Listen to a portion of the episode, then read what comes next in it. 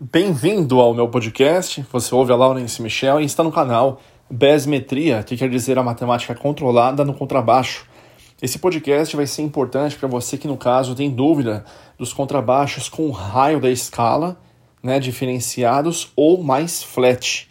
Muitas pessoas nem sabem a diferença desses raios, o que, que eles vão influenciar no seu instrumento. E é por esse motivo que eu quis fazer esse podcast com muito carinho para poder explicar nesse canal aqui, passar muitas dicas valiosas para você que é contrabaixista, tá? Se você, no caso, quiser saber tudo sobre isso, saiba que eu também tenho um curso, não só do contrabaixo, que é o Besmetria, mas também de setup completo, onde eu passo muitas e muitas dicas, tudo que for relacionado a pedais, amplificadores, madeiras, regulagem, tipos né, de regulagem que você pode fazer e etc. Tá ok?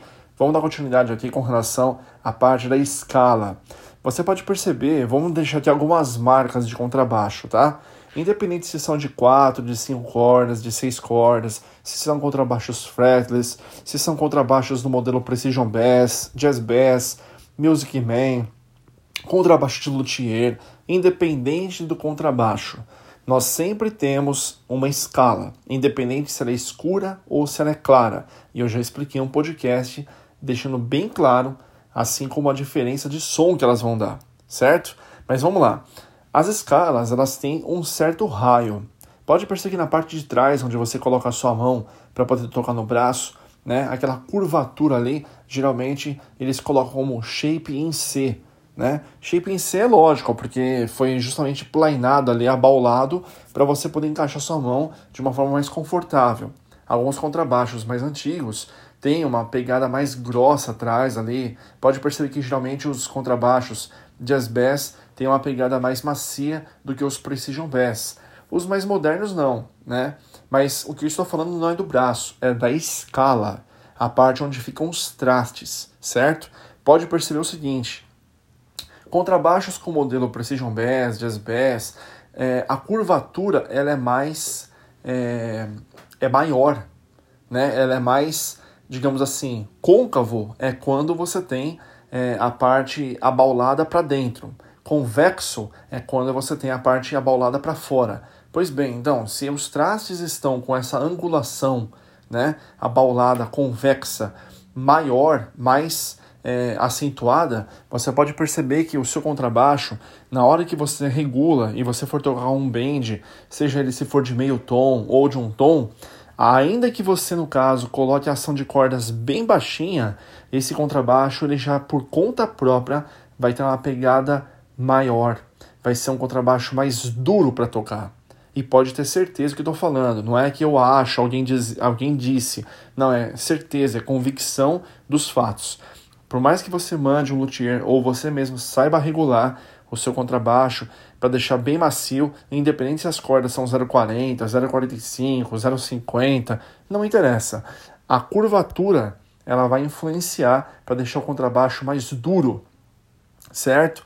Agora, contrabaixo, quando tem uma escala mais flat, mais reta, automaticamente você pode ter uma ação de cordas bem baixinha, bem colada na escala e por mais que você toque bends de meio tom, bend de um tom ou mesmo uma pegada sua mais veloz, você vai ver que o seu baixo vai ficar muito mais macio para você poder tocar. E isso graças ao raio da escala que quase não existe.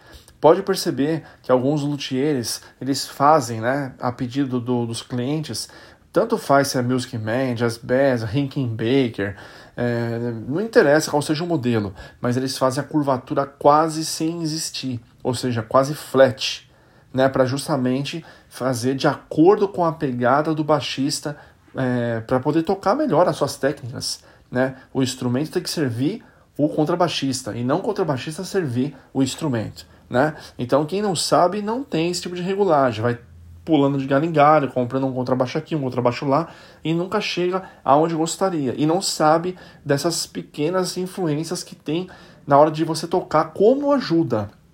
Existe até uns contrabaixos é, modelo Precision Bass que são aqueles Classic Vibe, né? Classic Vibe, Classic Vibe, eles já têm automaticamente uma escala quase flat, ou seja, quase reta.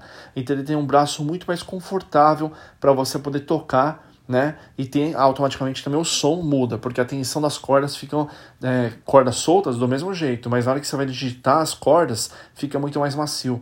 Por isso que é muito complicado tocar aqueles contrabaixos que são antigos da Janine, né? Por quê? Porque a escala ela tá bem angulada e o braço atrás é muito grosso, parece um taco de beisebol. E para tocar, por mais que você baixe as cordas, ele não dá regulagem como você gostaria que estivesse e aí só fazendo um novo braço ou uma nova escala para o seu instrumento. E às vezes o molho fica mais caro que o peixe, tá? Essa foi uma dica muito importante e eu quero que vocês, no caso, levem em consideração o tipo de instrumento que vocês vão adquirir, ou se vocês já têm, no caso, o instrumento, se a escala deles é flat, semi-flat ou angulada. Por isso que existem 34 polegadas e assim por diante.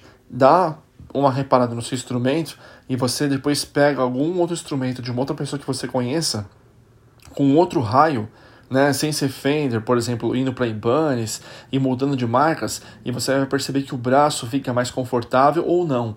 E isso não somente na parte de trás, mas também na parte onde você digita, onde estão os trastes. Dá uma reparada que vale a pena.